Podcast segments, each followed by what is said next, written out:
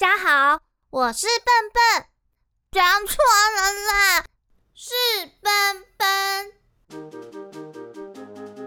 欢迎大家来到笨笨小剧场，我是笨笨，在这里我会分享自己写的故事，一起来听故事吧。上一次跟大家说到，没有翅膀的精灵王子丹影，他和精灵们、矮人、魔法师，还有奇幻仙子都变成了很好的朋友。而在第三集里面也说到，丹影王子后来常常在金色瀑布前沉思，他真的好想念渊玉哦。而今年他会吃到第十二个蛋糕，又会发生什么样的事了呢？今天的故事就开始喽！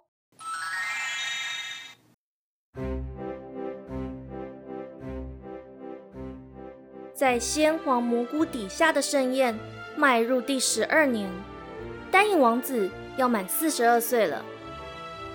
这一年的宴会比往年还要盛大，生日蛋糕高达了四十二层，最底下是厚厚的巧克力塔。上面层层堆着丹影最爱吃的花蜜慕斯蛋糕，大餐桌上还摆了柠檬乳酪蛋糕、蓝莓优酪乳巧克力马芬、银色花朵佐浅蓝蘑菇咸派，香气逼人的焗烤蘑菇中，一盘盘的美食压得餐桌嘎吱作响，一壶壶的蘑菇汁不一会儿就见了底。弦乐们欢快地奏起了舞曲。精灵们先是手牵着手，围绕着丹影半飞半跳着欢呼。他们又一起飞上天空，转了几个圈才落地，一起举杯敬丹影王子。丹影笑着看精灵们快乐的舞姿，轻薄的礼服材质纷纷飘逸在空中。但他这天一早起来，心头就闷闷的。而到舞会之前，他特别将伊格尔送他的黑色石头放进西装裤的口袋里，希望会有好事发生。他站在父王和母后的旁边，跟王公正要高谈阔论，但眼神却不禁飘向金色瀑布的方向。他的心情很浮躁，还想着到底这次要找什么样的理由离开宴会的时候，王后冷不防的就说。丹影啊，你已经长大了，别贪玩了。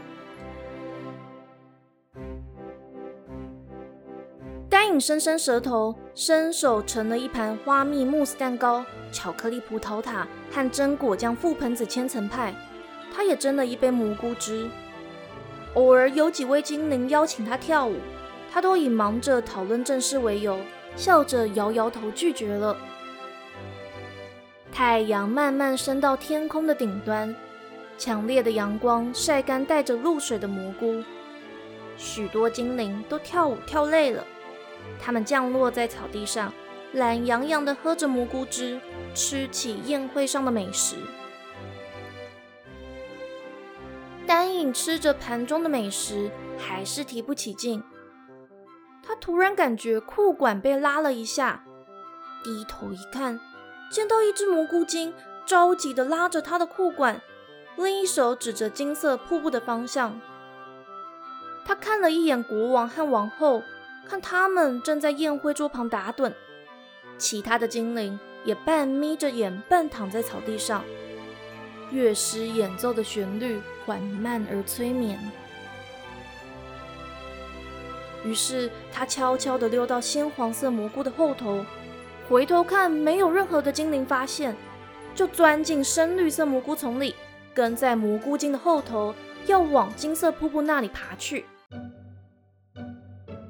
蘑菇精爬得好快，丹影从来没有看过蘑菇精这么着急的样子。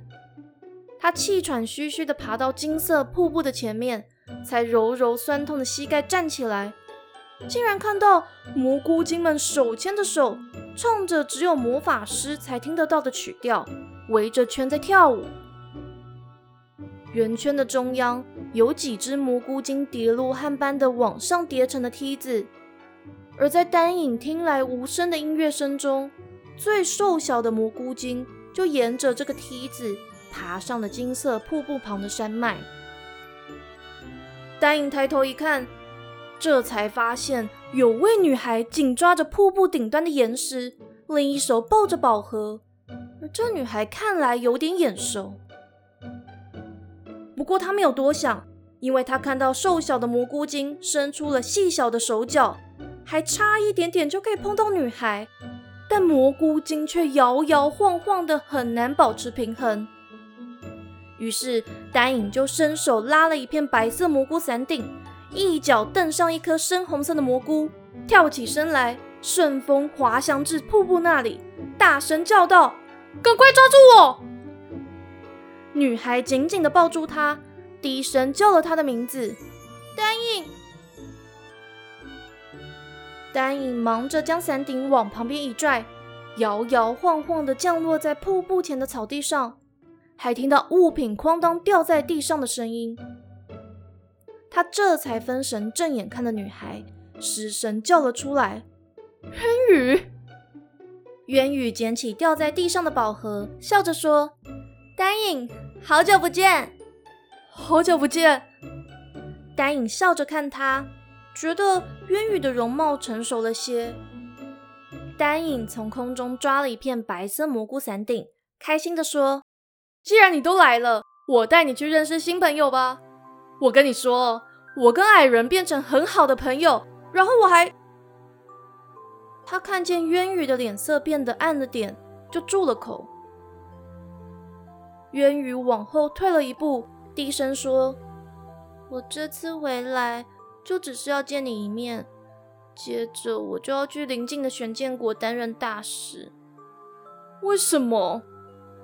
丹影松开白色蘑菇伞顶，握住渊羽的手，问：“渊羽没有把手抽回，也将手里的宝盒握得更紧了。”几个月前，玄剑国的王子翻出了一件历史旧案，他指责我国的男子在多年前带走他们国家的小女孩，他就说要发动战争，为小女孩的家人复仇。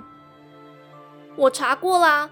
这件事已经是在我祖父执政的后期发生的，而资料记载，当时小女孩的家人明明就已经同意女孩可以跟着男子到处去学习，所以没有任何的意见。但玄建国那里却说是蓄意绑架。为了查证这点，也为了避免战争，我就自愿到他们的国家当大使。我明天一早就要出发了，可是一直很想要再见你一面。从上次来到这里之后，父王和母后一直派人监视我，我好不容易才找到独自一人的机会，就终于打开了宝盒来到这里。可以再见到你，真的太好了。丹影没有说话，渊羽就轻声的说：“南影，再见了。”渊羽打开宝盒，却没有看到任何炫目的光束，宝盒连点木头的光泽也没有。哎，怎么会这样？渊羽急着关起宝盒，又打开了一次。这一回，宝盒盒盖上的蘑菇雕饰碎落在地，唰的一声散开成光点，扬起淡淡银蓝色的光芒。渊羽一急，又用力将宝盒盖上，宝盒仍静静的在他手里沉睡着。怎么办？怎么办？渊羽沮丧的坐在草地上。丹影莫名感觉自己松了口气，但他仍然走到渊羽的旁边安慰他：“哎，你别急了，你祖母还有告诉你任何有关这宝盒的传说吗？”祖母说这是魔法师送的，如果可以认识魔法师就好了。渊羽喃喃自语：“其实我就是想介绍魔法师给你。”丹影说。渊羽突然兴奋了起来，真的吗？你们已经变好朋友了吗？我好想要认识他哦。呃，可是我的裙子都被瀑布打湿了，他有没有什么禁忌啊？我这样穿着湿衣服去见他好吗？丹影想了想说：“嗯，魔法师说过，一定要穿着正装才能去见他。我是设计了不少衣服了。”但精灵背后的衣服都有洞来装翅膀，我的对你来说又太大件了。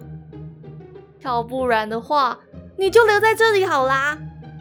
不行，我不回去的话，引发战争怎么办？渊羽说完，就往蘑菇森林那里跑去。丹影拉住渊羽的手，几只蘑菇精跟着拉住渊羽的裙摆。丹影笑着说：“哎，你要跑到哪里去啊？”渊羽气鼓鼓地说：“你不帮我就算了，我要去找你的父王和母后，我是看看有没有传说故事里的睿智长老，可以帮我渡过难关。”丹影笑了笑，往天空大喊：“奇幻仙子，我需要你的帮忙！”一道金光慢慢的从空中降下，奇幻仙子出现在他们的面前，笑着问：“丹影王子。”穿着品味极佳的你，终于对我提出请求了吗？丹影环住渊羽的肩膀说：“我们想要见魔法师，请你帮他换身好看的衣服吧。”魔法师今天不在家，他去向矮人讨矿石。丹影王子，你不要以为你跟矮人很好，他们在交易的时候是不允许任何人去打扰的。哎呀，你们两个也不要那么失望嘛。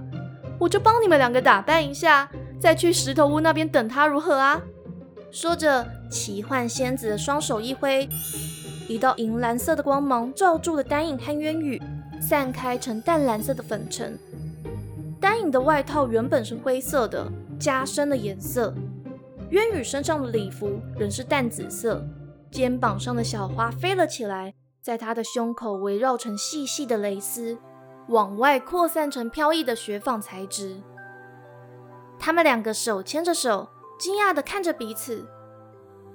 奇幻仙子很满意自己的杰作，就笑着说：“答应王子，这下你的愿望就用完了。”谢谢奇幻仙子，渊羽开心地说。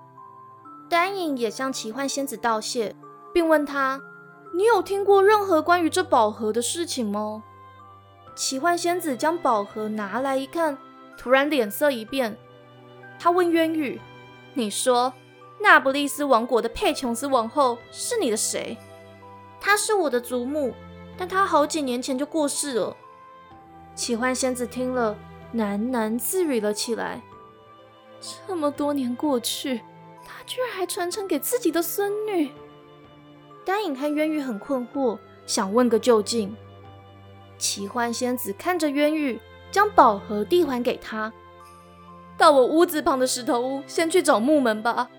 你是那个人的孙女，而这位可是大魔法师钟爱的精灵王子呢。木门什么忙都会帮的。奇幻仙子说完，就掩着脸往西南方飞走了。丹影和渊羽茫然的对看一眼。有些蘑菇精拉了拉渊羽的裙摆和丹影的裤管，有一些蘑菇精则在他们面前蹦蹦跳跳，指着天空飘着的白色蘑菇伞顶。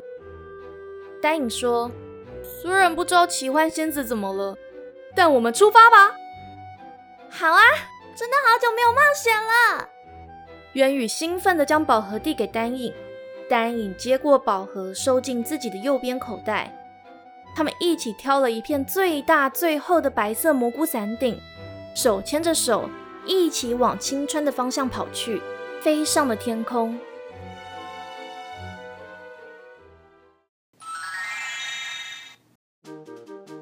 谢谢大家收听今天的节目。渊狱会找到修好宝盒的方法吗？而木门到底有什么样的能力呀？全部的故事都在下一集会告诉你哦。